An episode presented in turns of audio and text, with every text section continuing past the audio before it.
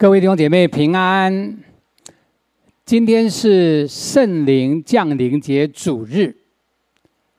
我还记得去年的圣灵降临节主日呢，我们恢复了实体聚会，但是今年的圣灵降临节，我们却关闭了实体聚会。一年多来，全球教会。在新冠疫情的肆虐之下，经历了许多的艰难和挑战，但是也经历了圣灵不断的更新跟突破。今天我们就是要从提升属灵制空权的角度来看圣灵在今日教会的工作。为什么我们要问这个问题呢？为什么我们要提升属灵制空权呢？这跟我在四月十三日我所领受的一个意象有关系。在四月十三日，我跟神学生一起祷告的时候，神让我看到了这样的画面，就是有一个舞台，舞台的布幕呢没有拉开。那么台下有许多圆桌，桌旁坐了三五成群的人，我就知道这许多的圆桌就是圣灵现在正在台湾众教会所做的 RPG 的工作，复兴祷告小组的工作。那他们在台下在看什么？他们在看这个布幕拉开，要上演什么样的戏码？也就是说，要看圣灵在下一步他所要做的工作。所以他们都很热切的期待布幕拉开会发生什么事情。我就看见布幕拉开的时候呢，有两个王冠就从左边跟右边飞出来。撞击在一起，那这就是代表了我们下一个阶段，我们所谓遇到的一个状况，就是两个王冠的一个对撞。啊，这个代表什么意思？这代表了两方面的含义。第一方面，它代表了灵界国度的一个对撞，撒旦的一个冠冕跟万王之王。的冠冕的一个对撞，在灵界国度的对撞呢，我们可以发现，神在台湾兴起了 RPG 运动之后，属灵征战的强度是越来越强。正如查克·皮尔先知，他在两年前他就提到，台湾要进入新的时代，征战的强度会越来越强，因为。是与龙征战的季节。我们知道龙代表撒旦的权势，他知道自己的时候不多，就气愤愤的下到人间，迷惑普天下的人。所以，我们所面对的征战的强度一定会越来越强。过去这些日子，我们就看见台海的。这个紧张的局势是不断的升高，不但看到中共的军舰、军机不断的绕行台湾，在四月的时候还有二十五架的军机，啊，最庞大的这样的一个阵容呢，就进入了我们西南的防空识别区，所以你会发现两岸的。情势会更加的严峻，同时国与国之间的冲突会加剧。我们看到，在美国跟中国的关系也是不断的在进入一个对抗的里面，从中美贸易战到科技战到军事战，我们都看到了两个大国之间的一个对撞。啊，中国跟菲律宾。跟这个东南亚的国家，跟越南，在所谓的南海的领域也产生很多的对撞的一个现象。我们看到中美的关系在两个王冠的对撞里面有这样的一个报道，就是在今年的四月三十日，美国印太司令的一个交接新旧司令的典礼上，我们看到了美国国防部长的一个报告，提到未来战争需要提升的一个能力。美国国防部长奥斯汀提到，下一场重大战争，我们的打法将与以往旧战争非常不同，几乎没有相似之处。也就是说，在地上国度的对撞的里面，很多的国家都要提升未来的战争的能力。那美国。他们是世界的强权，他们要维持领导地位。他们说，我们需要的是技术、作战观念和能力的正确融合。所有这些都是一种如此可靠、如此灵活、如此强大的方式，互相交织，足以让任何对手不敢轻举妄动。所以，美国的军队，他们要进入提升未来战争的能力的时候，在技术、作战观念和能力方面要提升，而且要正确的融合、互相交织。这是什么意思呢？这是谈到他们将来会大量的使用量子计算、人工智能、边缘计算的方式。在收集数据时呢，对其进行处理和共享，而加快了反应时间。我们知道现在的战争跟时间是有密切的关系，谁能够在第一时间有最快的反应，谁就是赢家。那这代表了什么呢？代表了看不见的大数据处理速度，决定了未来。看得见的战争的胜败，我再讲一次：看不见的大数据处理速度，决定了未来看得见战争的胜败。所以呢，我们身为基督徒，我们更应该能够从这样的话语体会到一件事情：我们看不见的属灵征战的提升，会影响未来。看得见征战的一个胜败，所以呢，在三年前啊，Chuck Pierce 先知特别发出这样的预言：神要在台湾兴起守望者运动，将天上的突破带到地上。虽然过程会遇到很大的征战，但神要在各个领域兴起神国的军队，推进神的国度。天使天军会加入战局，仇敌阵营会陷入混乱。也就是说，恰克皮尔先知他预言台湾在未来要进入一个全面性的守望者运动，要带下天上的突破在地上。那么，当然，撒旦的国度不会那么容易松手，所以一定会遇到很大的征战。但是神会在各个领域，在教会、在职场、在学校，还有在家庭各个领域呢，都兴起神国的军队，来推进神的国度。而且呢，天上的天使天军也会加入战局哈。那么敌军呢，会互相啊混乱。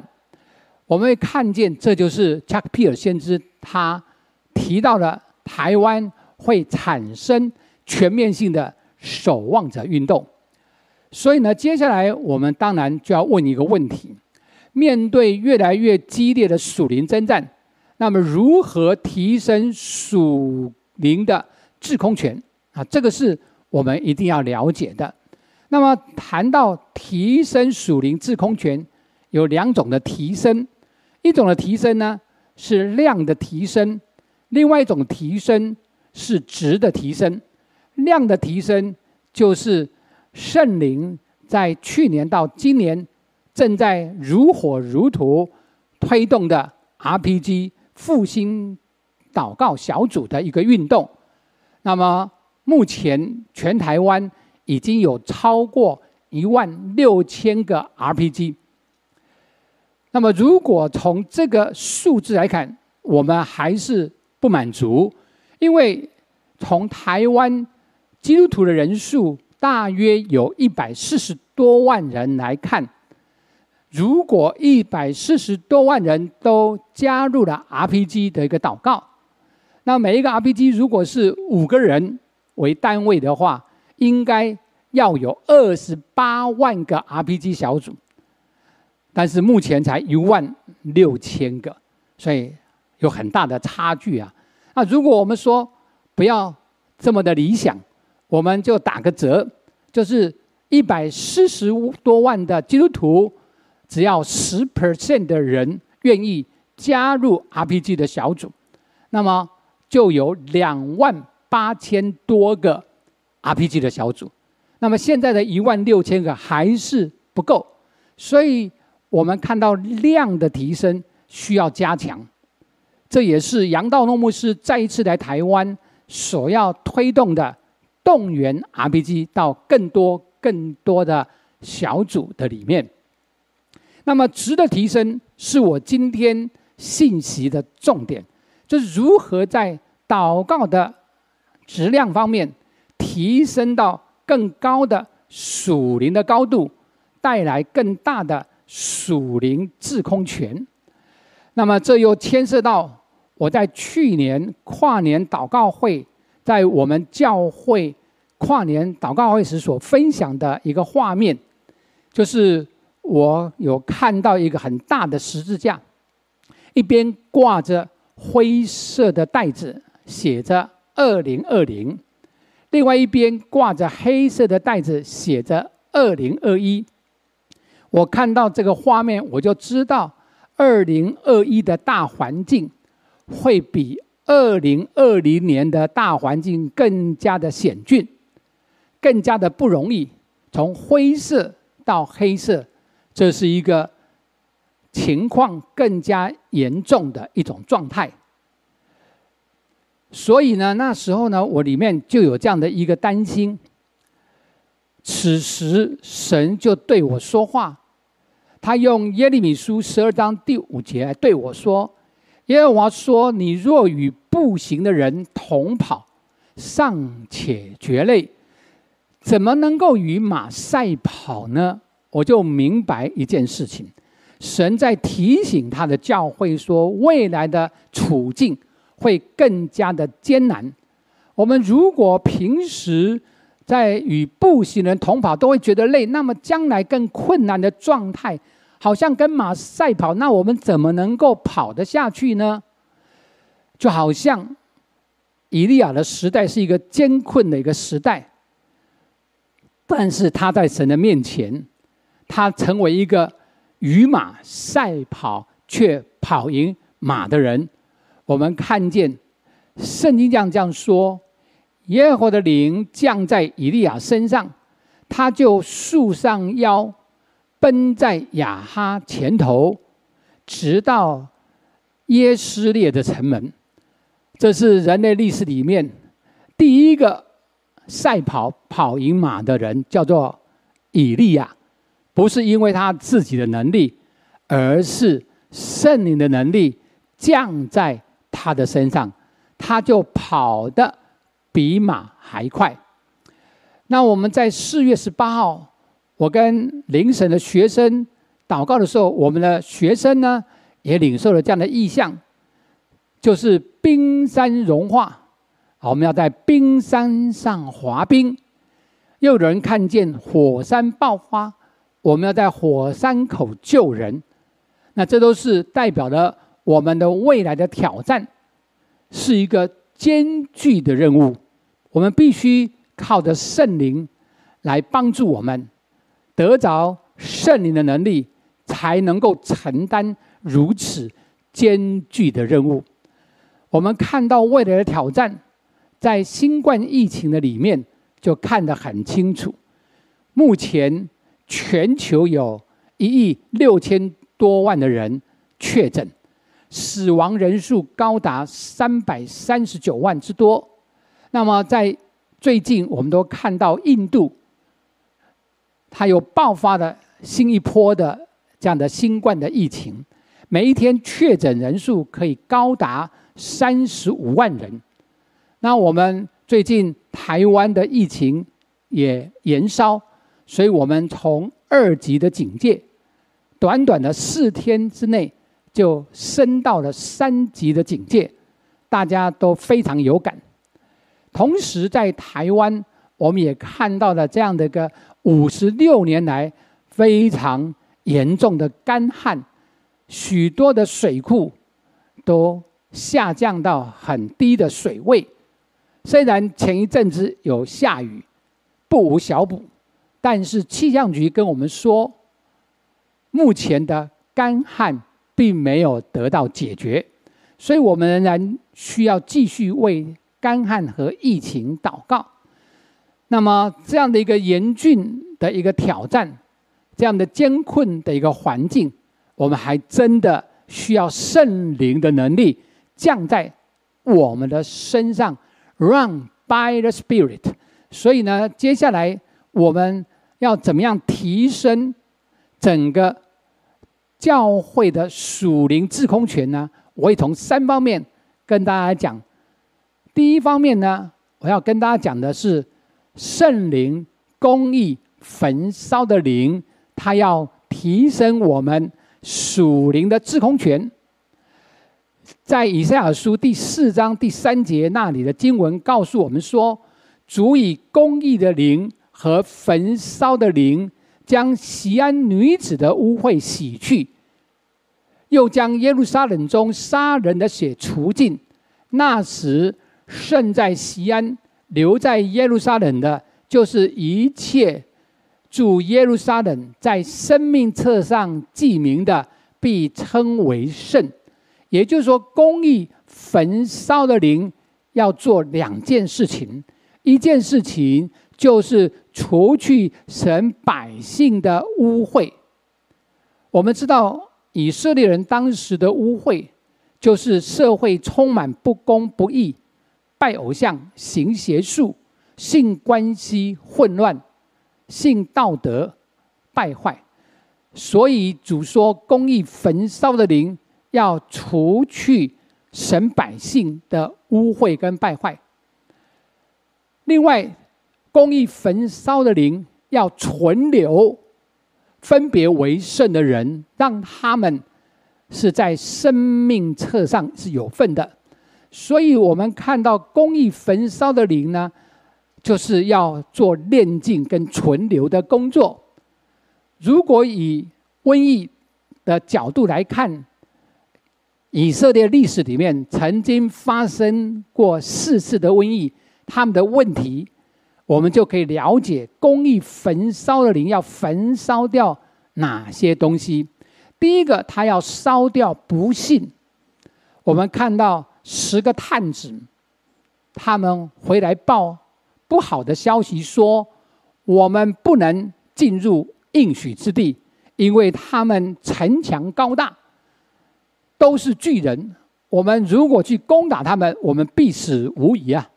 那这种不幸的恶心，就让神的瘟疫呢，就临到他们。所有报不好信息的人都死在瘟疫中。第二个，公益焚烧的灵要烧掉纷争。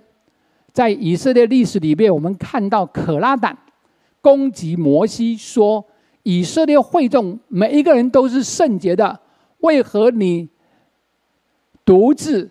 高举自己，擅自掌权呢、啊？那这个时候，神替摩西说话，在整个以色列中间产生的这个领袖之间的纷争的时候，神替摩西说话，就让瘟疫发生。亚伦拿着香炉站在活人跟死人中间代求，瘟疫才止住。当时总共因瘟疫而死的有一万四千七百多人。这是第二个公义焚烧的灵要除去教会的纷争。第三个，我们看到以色列人在旷野与摩押的女子发生淫乱的关系，所以神又兴起瘟疫，这时候死了两万四千人。所以呢，公义焚烧的灵也要烧掉所有在教会里面若有淫乱的事情呢，都要烧掉。第四方面是大卫。因为骄傲，数点百姓，结果又惹来了神的瘟疫。这个时候死的更多，死了七万人。所以我们看到，在以色列历史里面，不幸、纷争、淫乱、骄傲的罪，必须用公义焚烧的灵来炼净。那台湾也是一样。台湾的教会及台湾的百姓，其实如果从不幸、纷争、淫乱、骄傲的角度来看，其实也是没有达到神所要的一个圣洁的标准。所以呢，我们在提升属灵的制空权的第一方面，我们要提升代祷者灵命的纯度。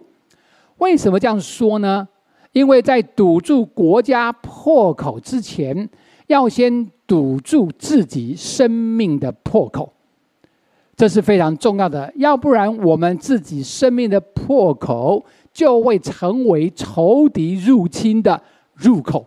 我们未战先败，就好像以色列人攻打艾城的时候，亚干取了当灭之物，生命有破口。就让仇敌有攻击以色列军队的机会，所以就败在艾城的手下。所以呢，我们要提升属灵的制空权，第一步一定要提升代祷者灵命的纯度，堵住自己生命的破口。那有三方面的破口，我们需要堵住。第一个就是为气绝的肉体情欲。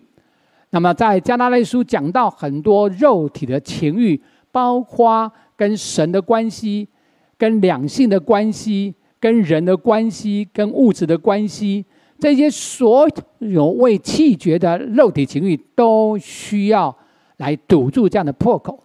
第二，未医治的过往创伤，这些过往创伤会形成我们的内在誓言，会形成我们的苦毒跟。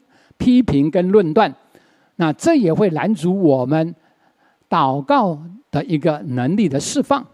第三个就是未砍断的黑暗权势，我们很多人过去都跟黑暗权势有关系，就好像我自己过去是拜妈祖，啊，又是一贯道的道亲，又是佛教的这个研究人，我们看到的这些都是。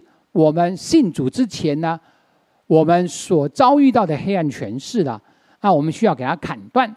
那所以呢，这三方面呢，就是作为一个代祷者，我们必须让我们灵命的纯度不受到为气绝的肉体情欲、为医治的过往创伤、为砍断的黑暗权势所影响，因为这些事情会成为我们的破口，以至于让我们的代祷呢失去了能力。那有一本书。叫做领受祝福，破除咒诅，可以帮助弟兄姐妹来处理历代祖先的咒诅。我觉得是很好的一本书，大家可以透过这本书来破除我们历代祖先的咒诅。那这是公义焚烧的灵，在我们提升属灵制空权所要做的，就是要炼净。代导者的生命，提升代导者灵命的纯度。那么，另外呢，我们看到圣灵在我们代导者身上的工作，叫做施恩恳求的灵。我们看到撒迦利亚书十二章第十节：“我必将那施恩叫人恳求的灵浇灌大卫家和耶路撒冷的居民，他们必仰望我，就是他们所扎的，必为我悲哀，如上独生子；又为我愁苦，如上长子。那这段经文讲到，有一天以色列人他们会来接受耶稣基督是弥赛亚，他们会仰望他们所扎的耶稣基督在十字架上。那么这边讲到诗人叫人恳求的灵，是代表什么意思呢？代表了我们需要提升呼求怜悯的强度，就是这些以色列人他们。以前把他们所盼望的弥赛亚钉在十字架上杀死了，那他们现在终于明白了，他们里面有很深的一个悲哀，这种悲哀的强度，好像失去自己的独生子，好像失去自己的长子，这么强的一个悲哀的程度，以至于他们呼求神的怜悯的强度。就会大大的提升，那么这就是我们看到我们在提升属灵制空权里面，我们需要加强呼求怜悯的强度。那很可能是在我们遭遇到非常的艰困的一个挑战里面，我们会大声的呼求神的怜悯。那么这个时候呢，我们也要进入一个。认同性的认罪代求，为自己所遭遇的苦难来呼求神的怜悯比较容易，但是认同性的认罪代求是比较不容易。什么叫做认同性的认罪代求？就是站在犯罪群体的立场，做一个认同性的认罪代求。你没有在他们中间。可是你却可以以认同性的角度，把自己算在里面，一同来认罪代求。那么，圣经里面有两个例子谈到了认同性的认罪代求。第一个例子是尼西米的祷告。我们看到尼西米听见耶路撒冷的城墙被拆毁。城门被火焚烧，他就坐下哭泣悲哀几日，就开口向神祷告：愿你睁眼看，侧耳听，你仆人昼夜在你面前，为你众仆人以色列民的祈祷，承认我们以色列人向你所犯的罪，我与我父家都有罪了。我们看到尼西米，他的祷告并没有把自己放在犯罪的以色列人之外。他说：“我们以色列人得罪了神，我和我的父家也都得罪了你。”这叫做认同性的认罪代求。他说：“主啊，求你侧耳听你仆人的祈祷，和喜爱敬畏你名。”众仆人的祈祷，使你仆人现今亨通，在王面前蒙恩。神喜欢我们站在认同性的认罪代求，把自己也算在里面。这样的一个呼求怜悯的强度是会大大的提升，因为好像自己也得罪了神，好像自己也活在神的愤怒和审判之下。就像哈巴谷所说的，在神发怒的时候，主啊，求你以怜悯为念，在这些年间复兴你的作为。所以，我们看到神喜悦这样的一个认同性的认罪代求，就叫尼西米在王的面前蒙恩，在王的面前亨通，王就给尼西米。非常好的机会，而且提供非常棒的一个物资，让尼西米可以回到耶路撒冷重建耶路撒冷的城墙。所以呢，认同性的认罪悔改，神是非常的喜悦，因为这代表了神的怜悯的心肠。那第二个人物呢，是但以理的祷告。但以理的祷告说：“我的神啊，求你侧耳而听，睁眼而看，眷顾我们荒凉之地和称为你名下的城。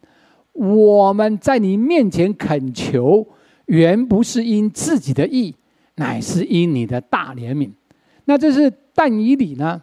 他在看到耶利米书，耶利米先知谈到以色列人被掳七十年为满的时候，他就在神的面前就呼求神的怜悯，说：“主啊，求你怜悯我们，怜悯以色列人，怜悯耶路撒冷，不是因为自己的意，乃是因你的大怜悯。”他的祷告是怎么样的呢？他说：“我说话祷告。”承认我的罪和本国之民以色列的罪，为我神的圣山在耶路撒在耶和华我神的面前恳求。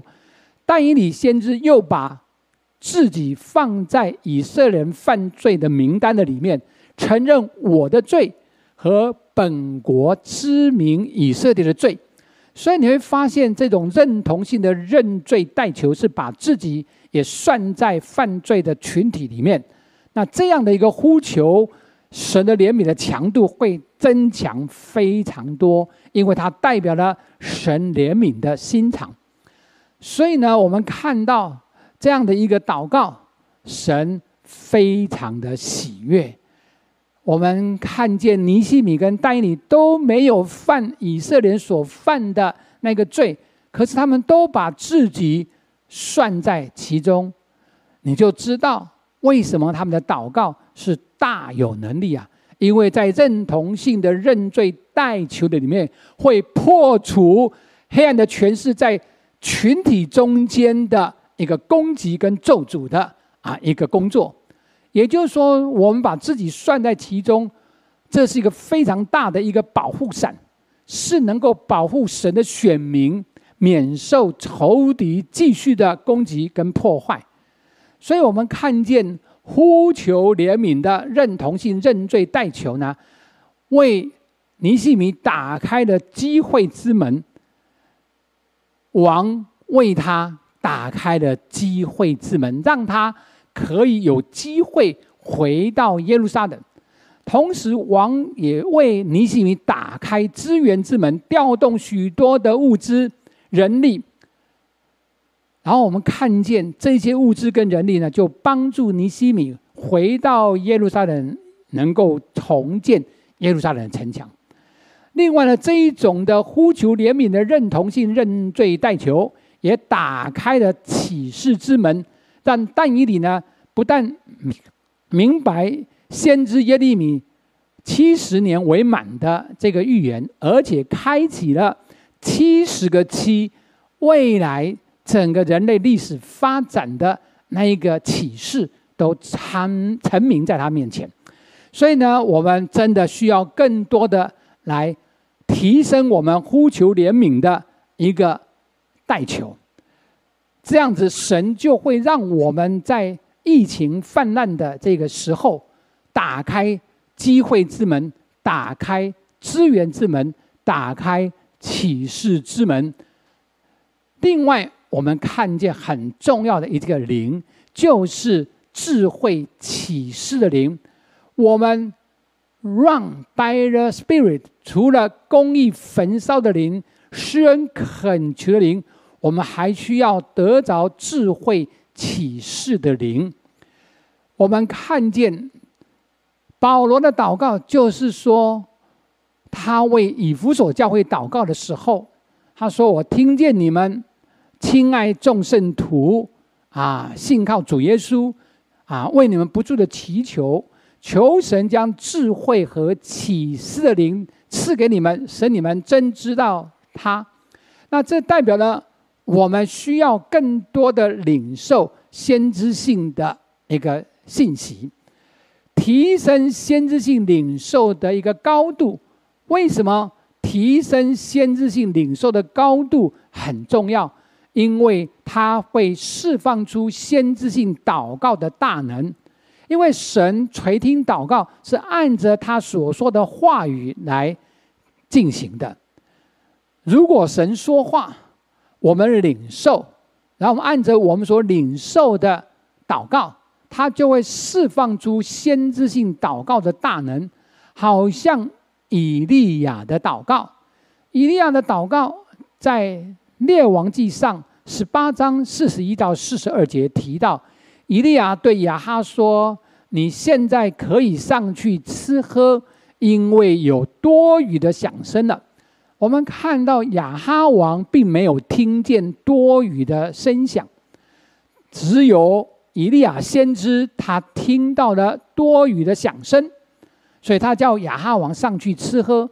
他自己呢，上了加密山顶呢，就屈身在地，将脸伏在两膝之中，他就祷告，祷告，再祷告，总共祷告了七次。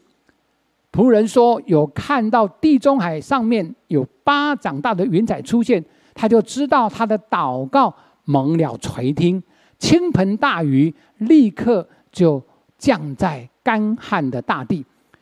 那你会发现，以利亚的祷告为什么这么有能力呢？因为他有先听见多余的响声，他有领受先知性的启示，他按着先知性的启示祷告。那么这个祷告不是一次，是祷告七次，七次代表的完全数，意思说要祷告到所领受的成就为止。这个时候就释放出启示性。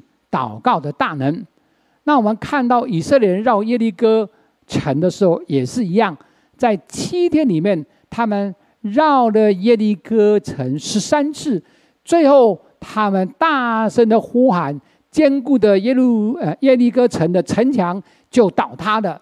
同样的，他们也是按着神所说的话绕行耶利哥城十三次，照着神所说的，在最后的时刻。大声的呼喊，城就倒塌。那所以他们绕了十三次，城才倒塌。也告诉我们说，我们的先知性的领受的祷告，必须一直祷告下去，直到事情成就。那这就是我们要一起来提升我们属灵的制空权的一个操练。所以现在呢，我就要带领大家。啊，从这样的一个三方面带领大家有所操练，那么我们就先从提升啊先知性领受的高度的角度来来操练。现在大家所看到是缅甸的这个地图，那我们看到在过去这个时这时间里面，缅甸呢发生了军政府的政变，造成许多百姓的伤亡。那么大家都为这个事情祷告。那么有一天，我们先知性侍奉团队的一位弟兄，他为缅甸祷告的时候，他就领受了一个先知性的一个画面，看见缅甸的这个土地上呢，有一条灰色的巨蟒，这个巨大的灰色的蟒蛇盘踞在这个缅甸的土地上面，但是。他的身上已经有许多的溃烂，他的嘴也充满溃烂，所以他不能够再继续的吞吃人。在困兽犹斗的时候呢，他用他的头就撞击许多人，意思说，虽然我现在不能吞吃你，但是我可以撞伤你，所以继续的在那边困兽犹斗。这时候，缅甸的海边就发出微光，这个光就越来越强。这个光越来越强到一个程度呢，这一条灰色的巨蟒，受伤的巨蟒就滑入海中，消失得无影无踪。缅甸这个国家就充满了神公义的大光。所以呢，这就是他。在祷告的时候呢，所领受的关于缅甸的先知性的一个领受，那我们就可以照这个领受，我们来为缅甸来祷告。那今天后面我就会带领大家在这三方面的提升，我们一起进入这样的操练里面。现在我们就先来进入提升先知性祷告的高度的里面，从这样的一个先知性领受来为缅甸祷告。我们现在就要一起来祷告。亲爱的天父，我们感谢赞美你，主啊，你在地上作王掌权，你是万王之王，你是万主之主。你知道缅甸的百姓所受的苦，你知道缅甸的教会所受的压制。主啊，今天我们看到了这样的一个先知性的领受，我们就要拿起你赐给教会的权柄。主啊，我们要照着你所吩咐的，拿起你的权柄，击打这一条巨大的灰色的蟒蛇，让缅甸的军政府这一条蟒蛇。主啊，让它不能够再继续的为非作歹。主啊，你已经让他的身体产生溃烂，你也让他的嘴唇产生溃烂，不能够再继续的吞吃百姓。主啊，我们现在奉耶稣基督的权柄，打击他的头部，让他的头部不能够再继续的撞伤人。主啊，你的十架大能，主啊，就是插在撒旦这条蛇的。头上，主啊，你的权柄能力就是让你的教会可以践踏蛇蝎。主啊，我们相信这就是你动员你的教会。主啊，让我们的祷告能够被提升到更高的层次，透过先知性的领受的祷告，释放你的大能，让缅甸军政府不能够继续的在那里做成他的工作。你的公义的大光要兴起，他的。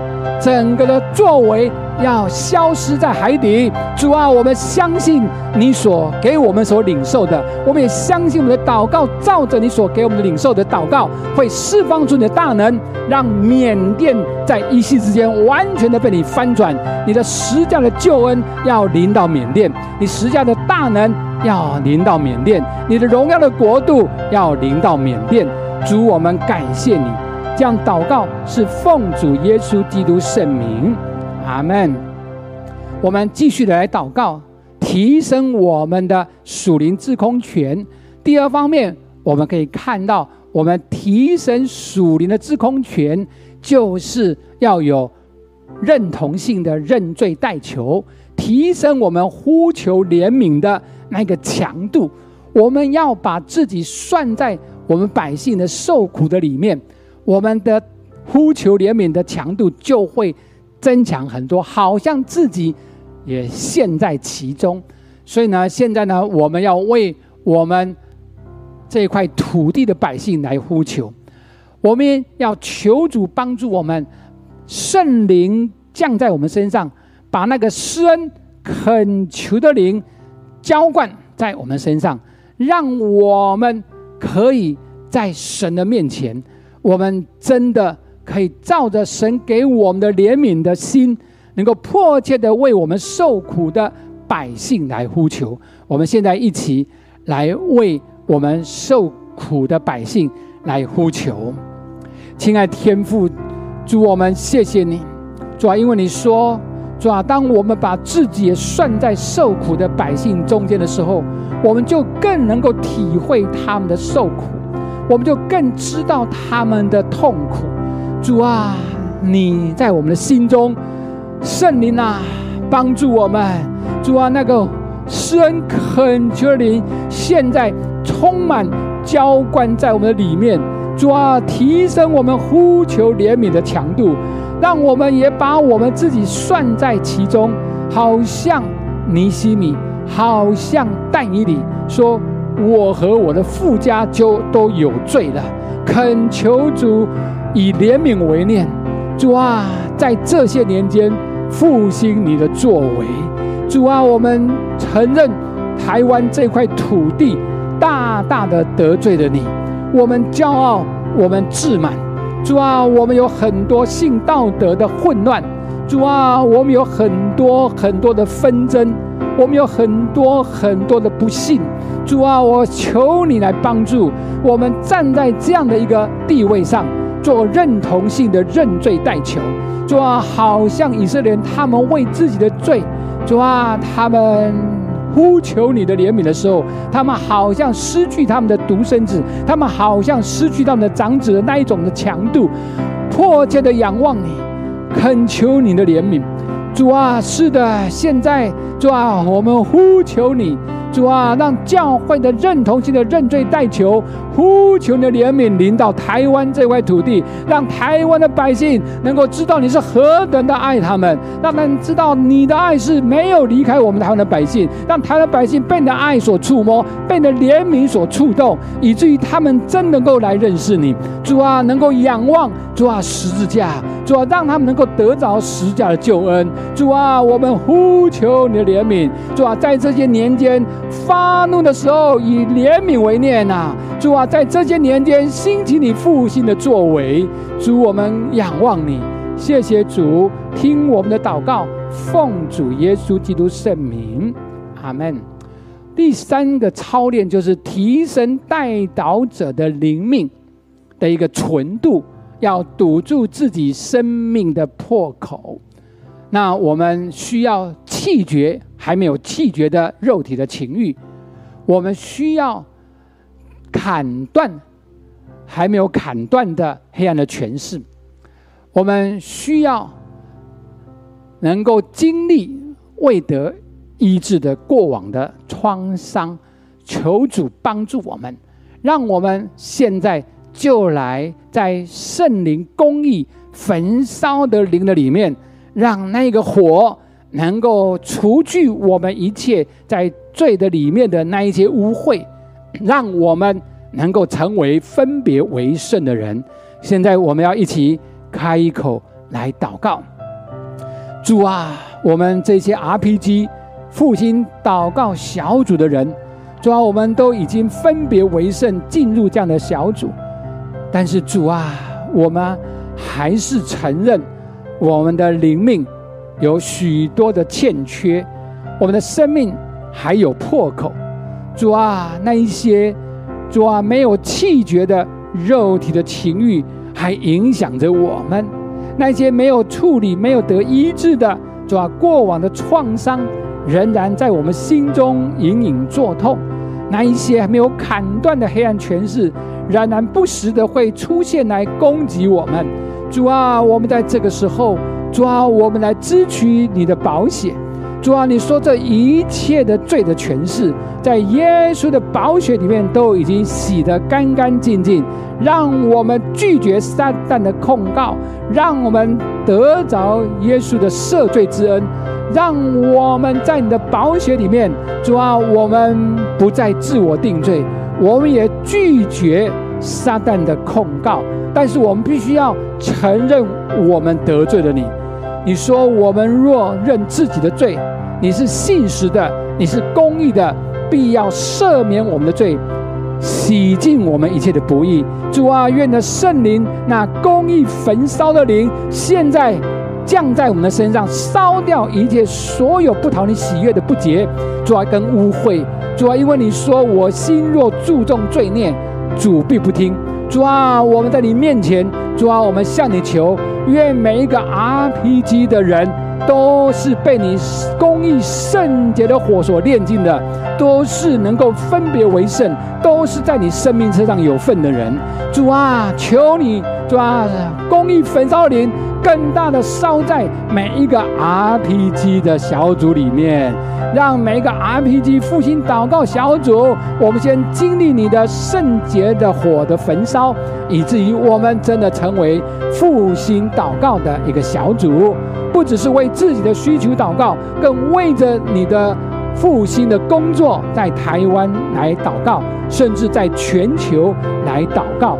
主，我们感谢赞美你，谢谢主，听我们的祷告，奉主耶稣基督圣名，阿门。我们要继续的往下来看。我一开始的时候讲到，在跨年祷告会的时候，有两个袋子挂在巨大的十字架上面。当我每一次默想这样的一个画面的时候，我除了看到更严峻的大环境的一个挑战，我也看到了神极大的怜悯，因为他是挂在十字架的上面，表示十字架承担了人类所有的痛苦，所有的悲伤。耶稣的十字架全部承担起来，那是代表了神要透过十字架的大能，他要让所有在痛苦悲伤里面的人得着安慰，得着平安，得着信心，得着盼望。在黑色的袋子里面，主让我看见有三样的东西。在黑色的袋子里面，所代表的是更严峻的一个处境跟挑战，但是里面的三样东西却是带给我们安慰和盼望。第一个东西叫做王冠，代表神的掌权；第二个东西是一条鱼，代表得人如鱼；第三个东西是灯泡，代表兴起发光。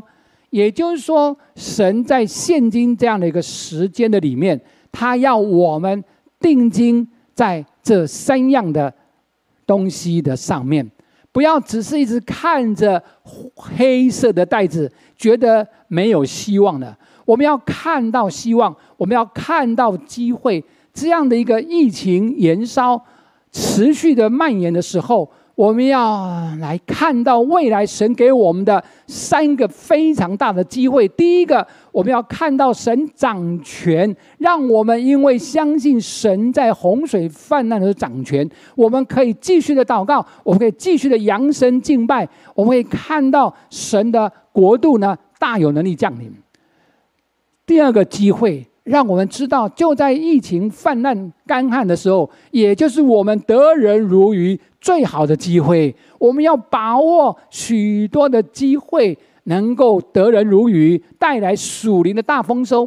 另外，我们也要感谢主，这样的一个疫情，也让我们可以有机会在各方面、各个职场的山头为主兴起发光，以至于我们可以看到城市跟国家的改变。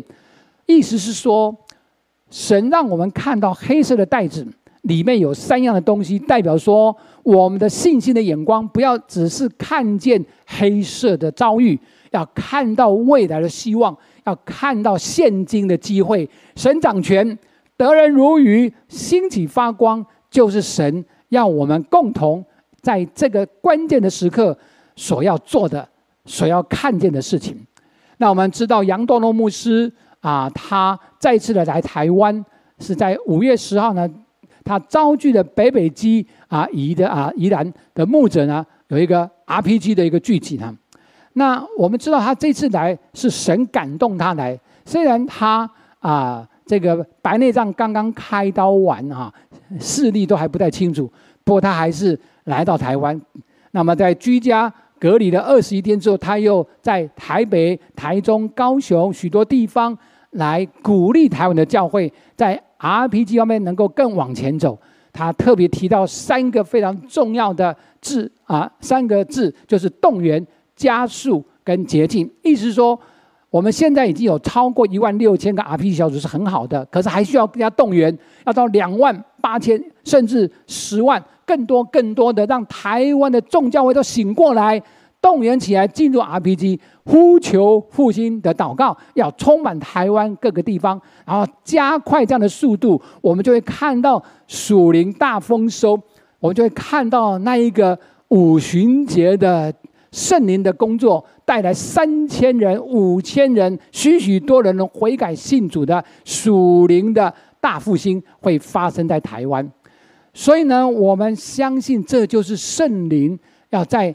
圣灵降临节主日对我们所说的信息，Run by the Spirit，求主的圣灵现在就浇灌在我们每个人身上。有一次我祷告的时候呢，就看到有三个啊云状的圆圈呢在天上，我就明白这就是神要提升我们一个属灵的制空权。第一个提升就是代祷者的灵命，那这跟公益焚烧的灵有关，他要带出代祷者的医治。第二个就是他要鼓励代祷者进入认同性的代求，这是让我们更深的体会神的怜悯。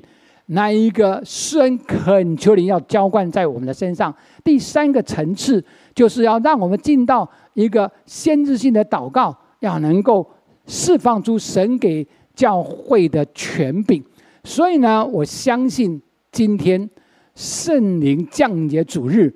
在我们现在所遭遇的大环境，在三级的疫情警戒的中间，圣灵是不会受到拦阻的。圣灵的火，圣灵的工作，要透过公义焚烧的灵，让带着的灵命的纯度能够越纯。